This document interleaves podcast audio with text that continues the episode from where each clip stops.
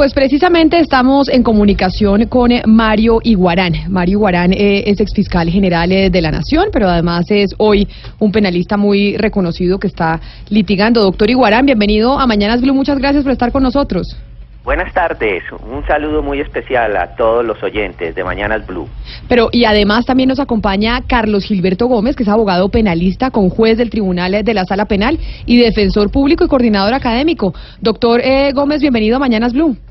Camila, buenas tardes. Un saludo para usted y para toda su audiencia. Un saludo a todos los demás participantes en este panel. Y precisamente hemos invitado a los penalistas, que son los que nos pueden hablar de este caso, para saber si esto se puede hacer en Colombia o no. ¿Y por qué razón? Porque comentábamos, eh, señor Pombo, esta semana de un artículo publicado en el periódico En el Espectador, en donde en ese artículo se hablaba como de la otra versión, de la otra versión del caso del fiscal Bermeo de la JEP, de la Justicia Especial para la Paz, en donde se habla de que si hubo un infiltrado, pero ese infiltrado podría estar incitando al delito al señor Bermeo, al eh, señor Gil y a todos los involucrados en este, en este caso. Y yo empiezo por preguntarle a usted, eh, doctor Mario Guarán, que fue fiscal general de la Nación, hoy es penalista, hoy está del otro lado. ¿Esto se puede hacer? ¿Usted puede infiltrar eh, a alguien e incitarlo al delito y tener eso como prueba para condenarlo? para nada, Camila y oyentes. Las operaciones encubierto como técnica especial de investigación criminal es para obtener información relacionada con la estructura, la identidad de los miembros de la organización, las formas de financiación, los objetivos, pero nunca para instigar, es para investigar, pero no para incitar. El agente encubierto su papel se limita a recabar pruebas para la investigación, pero no puede ser generador de una conducta criminal que termine siendo penalizada. Él no puede hacer nacer una idea criminal en otra persona. Eso sería un agente no encubierto, sino un agente provocador y en Colombia, por constitución, por ley, por jurisprudencia, no está permitida. En otras latitudes, por ejemplo, entiendo, ese es mi entender, en los Estados Unidos sí se admite el agente provocador. Pero y entonces... muy utilizada ya, es por eso que en el caso este de Santris, fueron dos agentes de la DEA que se hicieron pasar como miembros del cartel de Sinaloa y lo convencieron y lo llevaron a negociar en materia de droga, de narcotráfico. Esa prueba no serviría en Colombia, pero sí sirve en los Estados Unidos. ¿Por qué no en Colombia? Porque termino diciendo, acá se permite la gente encubierto, pero no el agente provocador. Pero entonces aclárenos una cosa, doctor Iguarán, porque es muy ilustrativa eh, la descripción que usted nos está dando y como exfiscal general de la Nación. Si acá eh, no se comprueba efectivamente que el señor Bermeo y el señor Gil eran los que les estaban pidiendo plata, sino que los agentes infiltrados eran los, los que les estaban diciendo, oiga, ayúdeme con esta vaina que yo le pago, incitando al delito, ¿eso en Colombia no es una prueba legítima?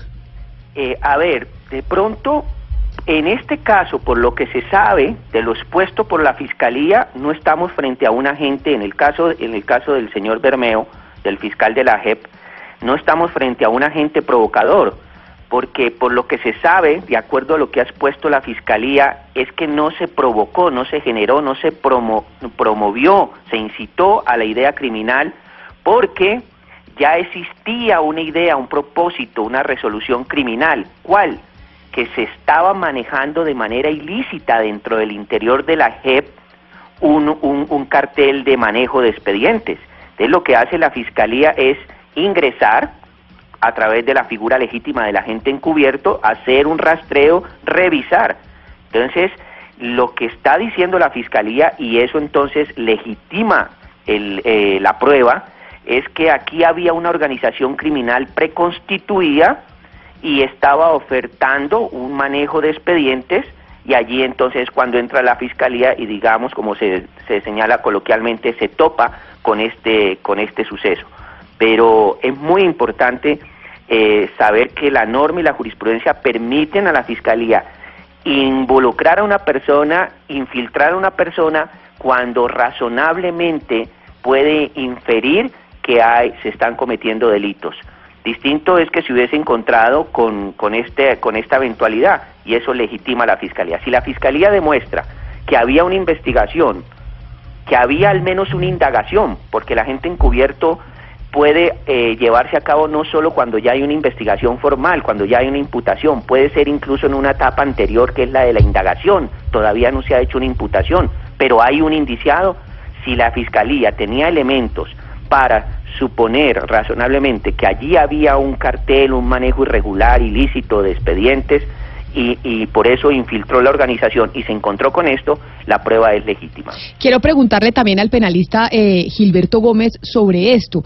¿Usted coincide con lo que dice el doctor Mario Guarán cuando menciona que si había pues una red eh, criminal y como lo argumenta la fiscalía, si es legítimo lo que se hizo, se si podía la gente infiltrado entrar y proponer el escenario para darle la plata, en este caso al fiscal Bermeo y al ex senador Gil? Eh, nuevamente buenas tardes, Camila. Coincido mayormente con lo que el señor ex fiscal general dijo. Eh, hay que diferenciar que nuestra ética de la prueba debe ser como la ética de la transparencia para todas las actividades de las personas. Eh, la generalidad de los casos impide el uso de pruebas ilícitas y de pruebas ilegales. Eh, y por eh, las razones que a veces aconsejan la estructura, la idea y el deseo de todos los estados de combatir organizaciones criminales, se puede y se debe infiltrar organizaciones criminales pero tienen un límite y es que la iniciativa criminal no puede provenir del infiltrado. Ese límite es tan serio que en el momento en que un infiltrado propone la realización de una actividad criminal entre un grupo de individuos que se supone que están con la idea de cometer delitos o que tienen una empresa criminal constituida, en el momento en que propone que se haga algún tipo de actividad al margen de la ley, de inmediato surge no el infiltrado, sino que se convierte en un agente provocador. Ese agente provocador, y en ese sentido difiero del doctor Iguarán, generalmente no es admitido por la jurisdicción norteamericana en el sistema penal federal y existe un antecedente famoso, el de el constructor de vehículos automotores de Lorean que recibió una propuesta criminosa de unos agentes federales para traficar con drogas. Pero entonces el caso terminó por caerse. Yo le pregunto, no se admite. Yo le pregunto, doctor Gómez, es decir, supongamos que este señor, supongamos no, estos señores pues son unos bandidos por lo que vimos en ese video. Recibieron eh, la plata, pero supongamos que estamos ante una organización criminal y probado son criminales. Por más criminales que sean, igual el agente infiltrado no puede incitar al delito a esos criminales, por más criminales que hayan hecho, es que pudieron haber cometido miles de delitos antes, pero es ilegal y no se puede como prueba en Colombia, por más criminal que usted sea, el agente infiltrado de la Fiscalía, incitarlo a cometer un nuevo delito para poder cogerlo en, fragrancia y, y mostrarlo como prueba ante el juez? Por más que fueran los peores sátrapas, los hombres de peor reputación y peores ejecutorias que pudieran haber existido en la tierra, ningún agente encubierto puede proponer que cometan delitos. Y en el contexto particular, digamos, de la situación que es el objeto del debate público y político actualmente, eh, de, de, Herodes a Pilatos hay mucho. Y no puedo olvidar que mi vocación eh, de jurisdiccional, por decirlo de alguna forma, pero como abogado litigante, eh, me impide formarme una idea antes de que concluyan los debates porque sorpresas nos da la vida. En este asunto en concreto, aparentemente la teoría de el principio de, digamos de presunción de legitimidad de la fiscalía por ahora está en firme, pero esto apenas está empezando. Quiero preguntarle, permítame, permítame, doctor Gómez, porque quiero preguntarle precisamente eso al doctor Iguarán. Usted como exfiscal, ¿usted coincide, doctor Iguarán, por más bandidos que sea una organización, por más criminales, no se puede infiltrar, o sea, se puede infiltrar, pero no se puede el infiltrado incitar al delito, incitar a cometer un nuevo crimen. Nada, te coincido con mi colega, el doctor Carlos, está proscrito constitucional, legalmente, doctrina y jurisprudencia. En Colombia lo que se tolera es el agente encubierto, más no el agente provocador. Debe no, no se trata de alguien que vaya a incitar, a engendrar, a, a inducir a la idea criminal, porque ahí cae en lo del agente provocador, no es permitido. Lo que entendemos, por ejemplo, en este caso de la JEP, es que aquí había una organización criminal preconstituida y que la oferta era una forma de infiltrar la oferta, pero ya había una organización criminal preconstituida. Distinto es que hubiese arrancado de cero la fiscalía o el agente o el agente o el infiltrado y que el que armó la idea, el que organizó la idea de la organización de la red criminal sea el agente. Eso sí sería un agente provocador. Doctor Gómez. Perdóneme, me interrumpo, ex fiscal. Doctor Gómez, ¿usted cabalga sobre la misma idea o cree, por el contrario, que lo que estamos debatiendo y lo que se sucedió es precisamente que estamos en presencia de un agente provocador y no de un agente encubierto? Tengo, tengo una opinión, digamos, mm, de dos sentidos. Una un poco más amplia, y es que independientemente de que existiera o no una organización criminal preconstituida, ningún servidor del Estado en cumplimiento de fines del Estado puede provocar la comisión de crímenes de ninguna especie. En segundo lugar, la idea de que existiera una organización criminal anterior me suena exótica y no lo digo por, digamos, vituperar el caso actual, sino por el hecho de que para que haya una organización criminal es necesario que un grupo de personas quieran explícitamente o implícitamente cometer muchos delitos diferentes. Vamos a robar, matar, violar, incendiar, traficar. Aquí lo que veo es unas personas que están cerca de asuntos legales, manejando cosas legales y recibiendo posiblemente una suma de dinero que se les ofrece a manera de coima sin que hagan nada, nada que tenga que ver con su función. Luego ahí está la discusión desde la perspectiva de la ética y no tiene ninguna clase de duda que éticamente eso está pésimo y es inaceptable. Y en la moralidad que impera en el sistema nuestro, eso debe ser supremamente reprobable. De ahí a que eso sea ese hecho que se ha convertido en el escándalo político de la semana, hay un trecho enorme y, yo guardo una profundo, un profundo escepticismo sobre la prosperidad, la teoría del caso de la Fiscalía por ahora. Sin embargo, es propio de nosotros, y lo digo con todo cariño también por la audiencia y por respeto conmigo mismo y los demás oyentes, que a veces se suele hacer leña del árbol caído porque somos muy apasionados. Este tipo de cosas nos matan y nos reviven, y por eso vivimos. Pero tengo una enorme, una enorme diferencia conceptual sobre que la Fiscalía tenga un caso muy serio en este asunto. Yo le quisiera preguntar al doctor Iguarán eh, sobre la presunción de inocencia, porque digamos en este, en este operativo se presume que el sospechoso pues es culpable. ¿Qué tal que en plena, eh, digamos, en plena operación no pase nada? Es decir, que no muerda, que no, no muerde el anzuelo y no caiga en la trampa. ¿Eso juega a su favor dentro del proceso o pasa a ser algo irrelevante? La figura del agente encubierto tiene sus límites, tiene sus condiciones. Primero que el fiscal siempre tendrá que fundamentar, debe tener motivos fundados de que el imputado o el indiciado está desarrollando una actividad criminal. Mire que eso desde ya, esa, esa exigencia muestra que la fiscalía no, no va a obrar o no puede obrar, pues digamos, apresurarse a ello sin, sin que tenga alguna razón para para llegar a esa persona. Además, pues mm, debe la Fiscalía contar con autorizaciones del nivel o jerárquico superior, igualmente debe someterlo a un control de constitucionalidad ante un juez de, de garantías. Es más, recientemente la Corte recorrige la ley y le dice, ya no solo el control por parte de un juez va a ser posterior, cuando el agente encubierto alcance a tocar la intimidad de las personas, como por ejemplo, así sea un criminal, tenga que estar en el lugar del trabajo del, de la persona que está indiciada o en, la, o, en, o en la casa, en el domicilio de esa persona, no, no está facultado para ello y si lo quiere hacer tendrá que ir ante un juez de control de garantías, con todos los riesgos de que eso se filtre y pues corra corra riesgo no solo la investigación, sino la integridad del agente encubierto. Entonces sí hay unos, unos limitantes. Pero lo, lo más importante, la operación encubierta solo procede cuando se tiene el estatus procesal o de imputado o de indiciado.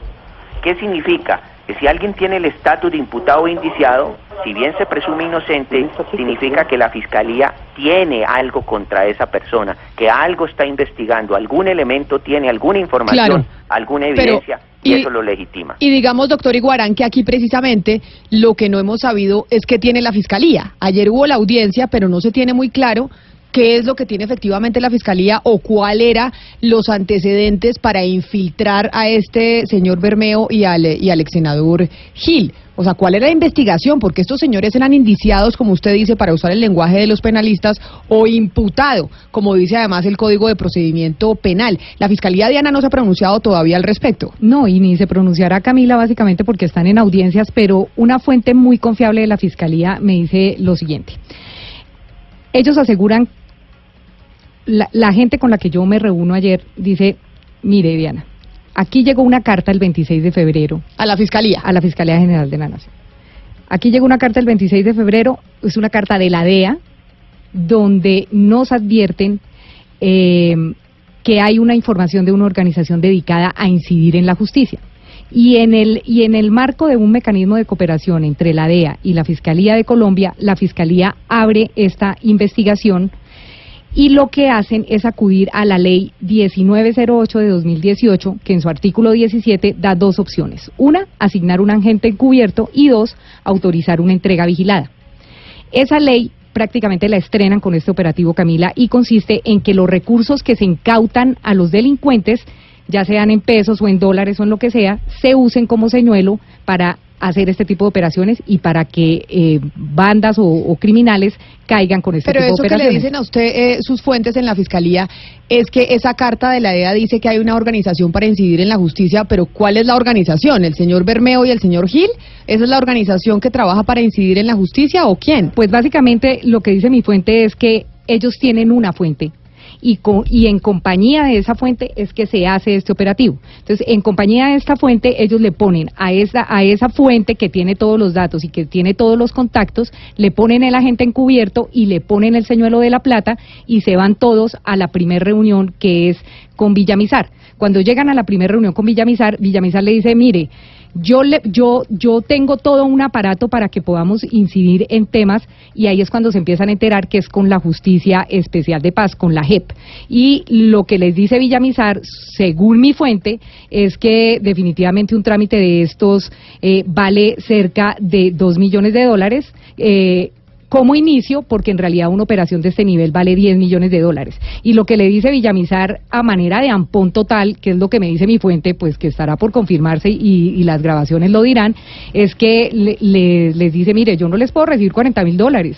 Eh, a mí me tienen que dar es el 30% de esta operación y esta operación vale 10 millones de dólares. Pero eso que usted está contando es lo que no ha dicho la Fiscalía. O sea, la Fiscalía no ha dicho esto. Exactamente, tengo eso no lo ha dicho la Fiscalía. Tengo entendido y sería bueno utilizar a nuestros expertos penalistas que la Fiscalía y en los procesos penales no existe la obligación de revelar todas las pruebas, todas y cada una de las pruebas por parte de la Fiscalía inmediatamente. De entrada, sí, exacto. Sino que conforme pasa el tiempo y van pasando las audiencias y en aras a buscar, entre otras cosas, la aceptación de cargos y otra serie de beneficios, pues la Fiscalía va presentando estratégicamente sus pruebas.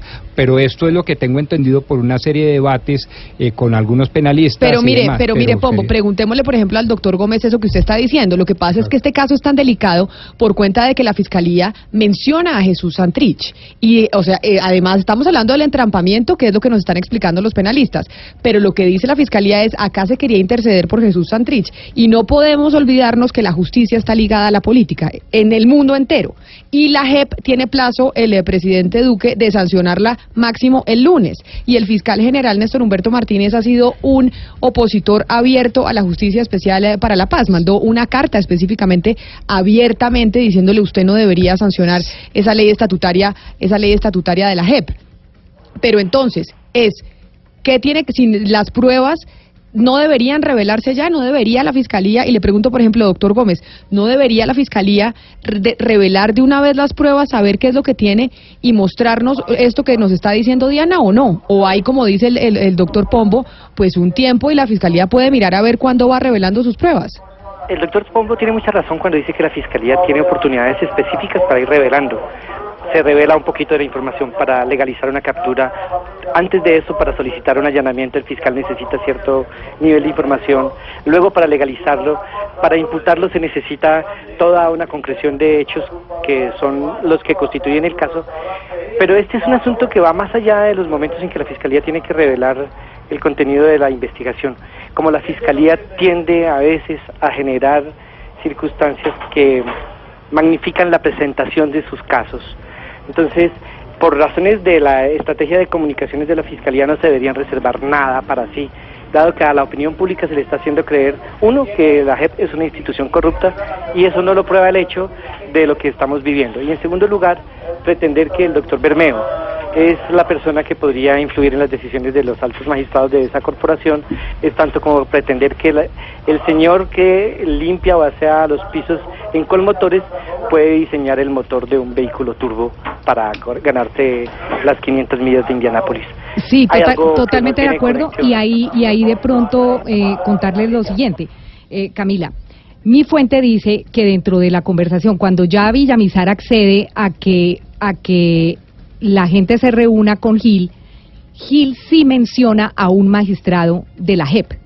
Gil menciona a un magistrado que sería la persona clave con la que esta operación de que cuesta 10 millones de dólares sería un éxito pero el audio de ese de ese nombre no es muy mejor dicho no se oye pero muy que bien. mencione al, al, magistrado no quiere decir que el señor efectivamente tenga el contacto ah no o sea, claro que eso, eso no prueba estar absolutamente cañando, nada. pueden estar cañando a la al, al, al- a la gente de la operación para sacarle esa plata porque finalmente si usted ve que hay un tipo mexicano que quiere dar lo que sea por esa operación y usted le dice mire yo lo puedo ayudar pero a mí me tiene que dar 10 millones de dólares y el tipo está dispuesto a pagármelo y después yo engaño al tipo pues ya es un problema Pues por eso- y el tipo pero por eso- pero lo que sí dice mi fuente es que hay un nombre de un magistrado que eso hace parte de la investigación y que se están limpiando en este momento todos los audios para dar a conocer eso más adelante. Yo le cuento lo que me dice mi fuente, pueda que lo revelen en algún momento la fiscalía, pero habría un nombre de un eh, magistrado de la JEP que estaría influyendo o que estaría participando en esta operación pero que tendría claro, Gil pero pero no podemos decir que un magistrado de la JEP el señor Gil dice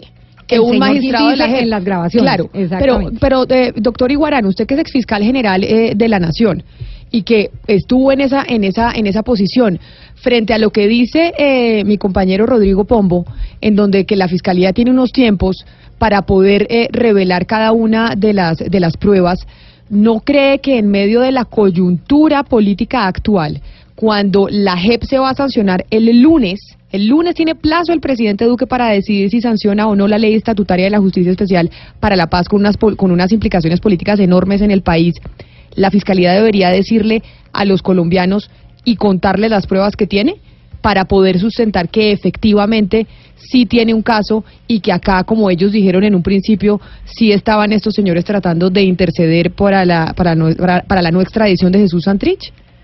Pues es- resulta muy, sería muy, es provocante y finalmente tiene razón Camila, provechoso para, para el país, pero, pero la Fiscalía, constitucionalmente hablando, tiene una misión, que es adelantar unas investigaciones con el propósito de saber la verdad y hacer justicia. Y si esto le malogra la investigación, pues la Fiscalía mal haría en hacerlo. Pero quiero decirles algo, Toda- eh, seguramente la Fiscalía, esto como lo, lo señalaba, esta operación encubierta tiene un control ante un juez de garantías. Es más, la ley dice que debe hacerse dentro de las 36 horas siguientes. La operación encubierta. No estoy hablando de la captura, ni de la imputación, ni de la decisión de medida de aseguramiento. Es posible, muy probable, que la Fiscalía cuando fue a hacer el control de la operación encubierta, pues tiene que haberse destapado y tiene que haberle dicho a un juez de la República cuáles fueron las razones, los motivos, la- los móviles y los soportes, los elementos que tuvo para proceder a una operación encubierta. Seguramente un elemento para soportar esos motivos, razones de la operación Sí. encubierta que tuvo que, que mostrar ante un juez de garantías puede ser la fuente a la que estaban haciendo referencia algunos de ustedes. Doctor Entonces, sí. yo le pregunto como exfiscal que usted es de la, de la Nación, de la República, el, el tema de la trampa para desmantelar organizaciones criminales, ¿por qué no puede ser admitido en, la, en, nuestro, en nuestro ordenamiento de- jurídico? ¿Por qué no, no es posible valerse de la trampa o del entrampamiento para desmantelar organizaciones criminales y lo, y lo contrario? ¿Por qué invalidar la prueba que se basa en ese entrampamiento?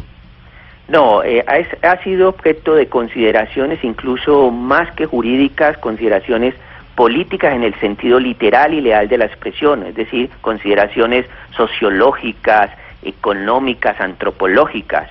Hoy por hoy, sobre todo en sociedades como la nuestra, donde la situación de las personas los tiene al límite, a la raya de, del, del delito por un estado de necesidad, por cualquier circunstancia, es un riesgo enorme totalmente enorme y esa fue la consideración que hizo el legislador para cuando dejó claramente señalado que lo aceptado era el agente encubierto. Aquí esto va a ser así de sencillo. Si fue agente encubierto, no va a haber ningún problema y pasa.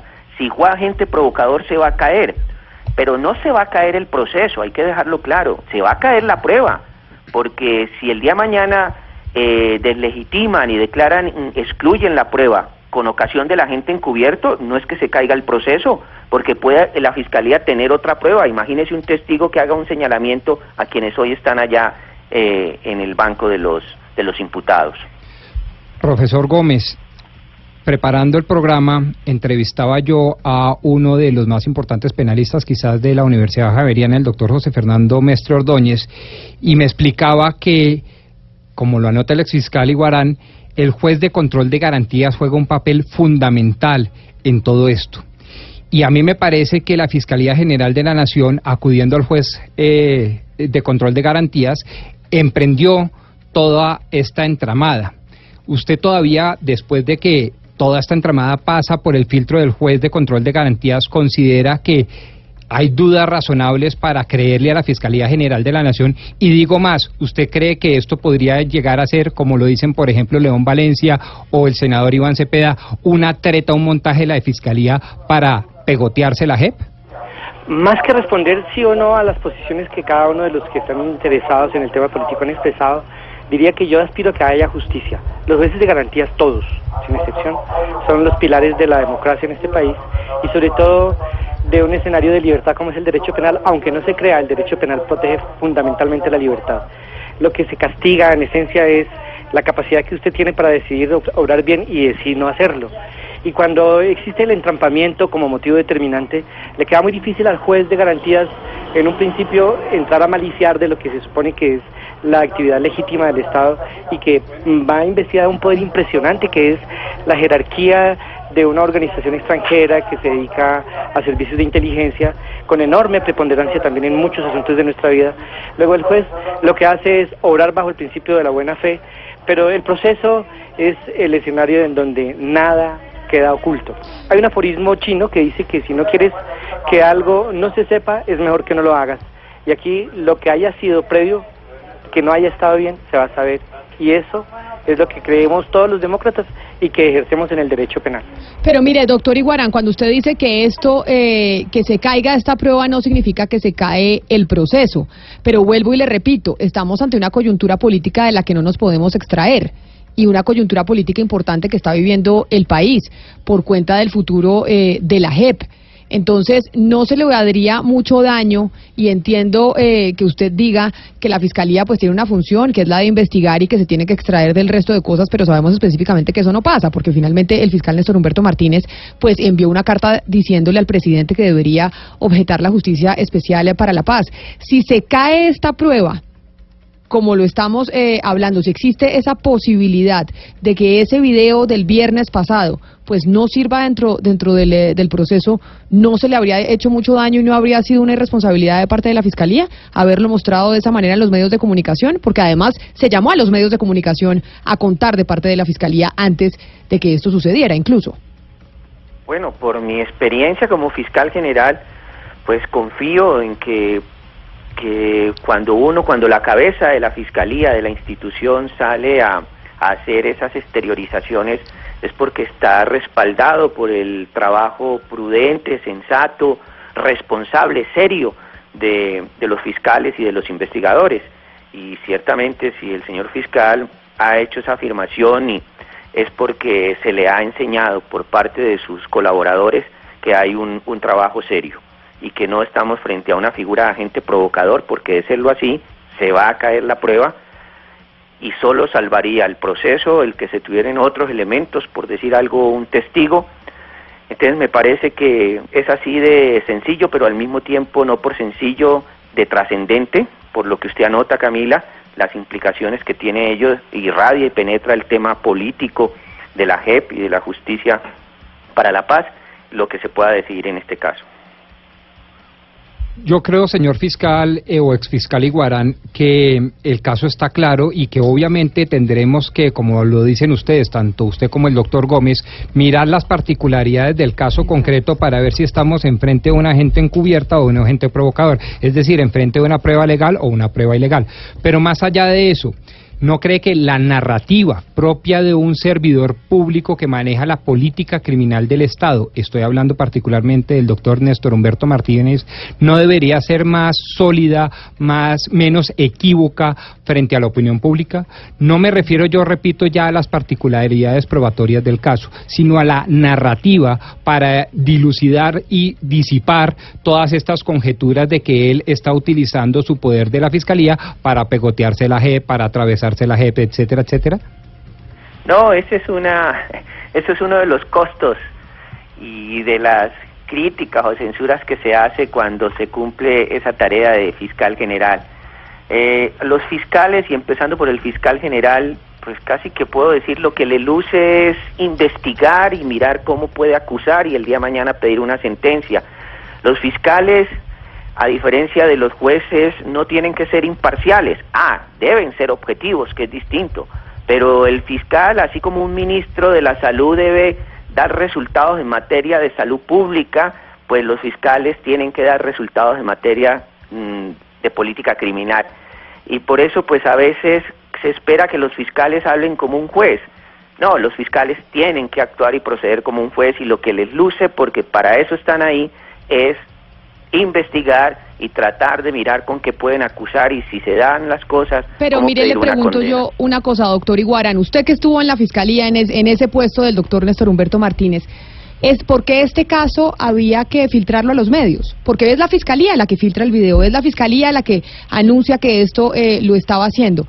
¿No podían llevar a cabo ese proceso sin contarlo a la opinión pública? ¿Eso no se puede hacer?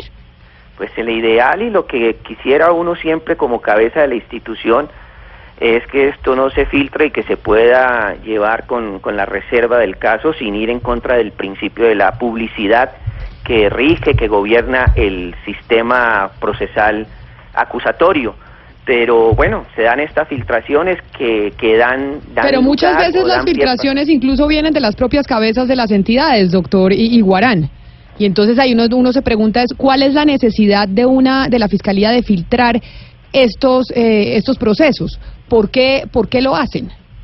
Pues Camila, si lo filtra la propia institución, pues sí es eh, lamentable, pero se lo digo por, por mi vivencia, mi experiencia, a veces uno como fiscal general es el que menos se entera de las cosas en, en todo esto que tiene que ver con la relación con los medios, es decir, de, la, de las filtraciones. Doctor Gómez, yo tengo que preguntarle también a usted, como penalista, como profesor, como conjuez, sobre esto que acaba de, mencionar el doctor eh, Iguarán, ex fiscal general eh, de la Nación, sobre el rol eh, de los fiscales y lo que estamos hablando sobre si se deberían eh, filtrar estas investigaciones a los medios de comunicación, como se hizo masivamente el viernes de la semana pasada. Es que de repente todos los periodistas tenían el video. Y entonces, no digo yo, ni estoy condenando, ni mucho menos que los periodistas hagamos nuestro trabajo, pero sí que sorprende que la Fiscalía esté filtrando de esa manera la información, sobre todo en un proceso tan delicado, ¿o no? ¿O estoy equivocada, doctor Gómez? No solamente no está equivocada, yo discrepo profundamente con el doctor Iguarani, obviamente con respeto. Los fiscales sí tienen la obligación de ser probos, sí tienen la obligación de actuar imparcialmente, no tienen la obligación de casarse con una teoría del caso de entrada y por supuesto que su rol como funcionarios del Estado, se los recuerda a menudo la Corte Suprema de Justicia diciendo que todo lo que tengan que hacer en el ejercicio de su función tiene que procurar primero por el respeto de la legalidad, en segundo de los derechos fundamentales y en tercer lugar por realizar fines constitucionalmente admisibles. Y el Estado no tiene por fin, por ejemplo, eh, la divulgación sistemática y dirigida estratégicamente a generar un ambiente de, disfunción política porque el problema de que la fiscalía sea un trampolín en muchas ocasiones de sus adalides, de sus fiscales generales para otros cargos, hace que estas filtraciones estratégicas se conviertan en la comidilla de la sociedad, olvidando lo esencial del tema, que es la dignidad del ser humano, la vigencia del orden jurídico, el respeto de las instituciones y sobre todo el tema de la paz. Es que la paz en Colombia no puede estar a garete eh, en, el, en el sentido de que los acuerdos de paz tienen que ser respetados, cumplidos, ejecutados, porque ya casi 55 años en guerra y sabe Dios cuántos millones de damnificados, víctimas, tendrá que eh, terminaron de, digamos, es el legado histórico que nos ha quedado después de tantos años de lucha y que la institución que pretende que volvamos a la civilidad, haciendo esa verdad que tanto necesitamos, no puede naufragar por un escándalo de pasillo, de baranda, que seguramente cuando se aclare va a dejar muchas más oscuridades que luces sobre todos los protagonistas de este asunto. Pues serán nuestros invitados, nuestros eh, penalistas expertos precisamente para hablar sobre este debate que hay en en este momento sobre el eh, video del señor Bermeo, fiscal eh, de la JEP, sobre lo que está pasando con ese proceso, pero además sobre la Justicia Especial para la Paz que tiene plazo hasta el lunes el presidente Iván Duque de sancionar esa ley estatutaria. Exfiscal eh, Mario Guarán, muchas gracias por haber estado con nosotros aquí en Mañanas Blue. A ustedes, muchas gracias. Eh, haciendo una precisión, los fiscales no tienen por qué ser imparciales, pero sí deben ser objetivos. Eso significa que deben buscar los elementos de un eventual cargo, pero también elementos que sirvan para los descargos, pero no necesariamente o no tienen que ser o comportarse como los jueces. Doctor Iguarán, muchas gracias. Y también al eh, profesor, abogado penalista y con juez del Tribunal de la Sala Penal, eh, Carlos Gilberto Gómez. Doctor Gómez, muchas gracias por haber estado con nosotros hoy en Mañanas Blue. Con mucho cariño, Camila, al doctor Iguarán y respetos a toda la audiencia, a los colegas que estaban al aire, a quienes han escuchado. Muchas gracias y que sea un motivo más para que en Colombia los espacios para el disenso siempre se cumplan en el marco del respeto y de las garantías de la comunidad a ser informada de una manera seria y responsable como ustedes lo hacen. Gracias por todo. Gracias, doctor Gómez. 12 del día, 43 minutos.